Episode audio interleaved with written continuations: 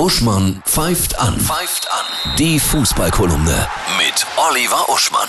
Hallo Oliver, ich habe gehört, du bist unterwegs. Bist du im letzten Moment des Transferfensters nach Berlin geschwuppt oder wie? So ist das. Ja, ich bin durchgesprungen wie durch ein sich auftuendes Dimensionstor und nun in Berlin irgendwo zwischen Union, Hertha und Tennis Borussia verschollen. Schön. Gut, dann lass uns mal quatschen. Das Thema der Woche. Klopp hört auf bei Liverpool. Ja, hat er nicht eine unglaublich schöne Abschiedsrede, kann man das ja noch nicht nennen, Abschiedsankündigung gemacht nach neun Jahren. So viel Liebe drin, so viel Herz. Einfach nur zu sagen, ich bin müde, ich bin erschöpft. Die Sache ist jetzt ja auch auserzählt es war einfach wunderschön, dem zuzuhören. Ne? Und jetzt gehen natürlich die Träume los in Deutschland, dass er Nationaltrainer wird, dass er Deutschland zu der WM dann führt, glorios. Was man einerseits verstehen kann, ne? aber ich weiß nicht, wie du das siehst, andererseits ist es ja auch ein Bärendienst an Nagelsmann. Wie muss der sich jetzt fühlen, dass der als Resterampe quasi jetzt die EM spielt? Absolut, oder? Ich habe die Videos von Klopp auch bei Instagram gesehen. Es gibt ja mehrere zu seinem Rücktritt und die haben Millionen von Klicks. Also das ist eingeschlagen wie eine Bombe. Ja, ja. Und ja, es gibt halt keinen zweiten. Ne? Also so eine Seele, Wahnsinn. Ja, und er kann ja auch noch alles erreichen jetzt mit Liverpool. Vielleicht auch gar nicht so unschlau, der Moment der Ankündigung. Perfekt, absolut perfekt.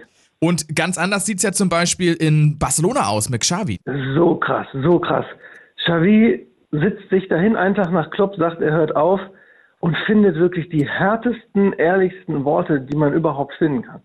Er sagt, es sei grausam, Trainer des FC Barcelona zu sein, weil man überhaupt nicht wertgeschätzt würde. Ja, er hat gesagt, sie geben dir jeden Tag das Gefühl, nicht gut genug zu sein. Also das muss man sich mal vorstellen, dass der das so ehrlich sagt. Und das ist natürlich krass.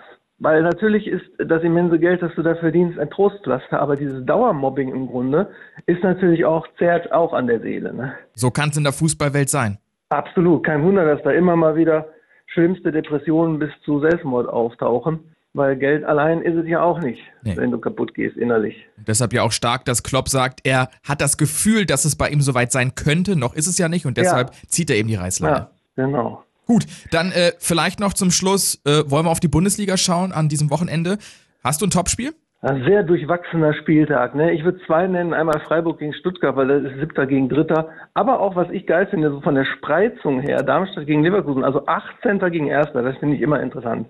Okay. Weil da kann alles passieren, von 0 zu 10 bis Überraschung.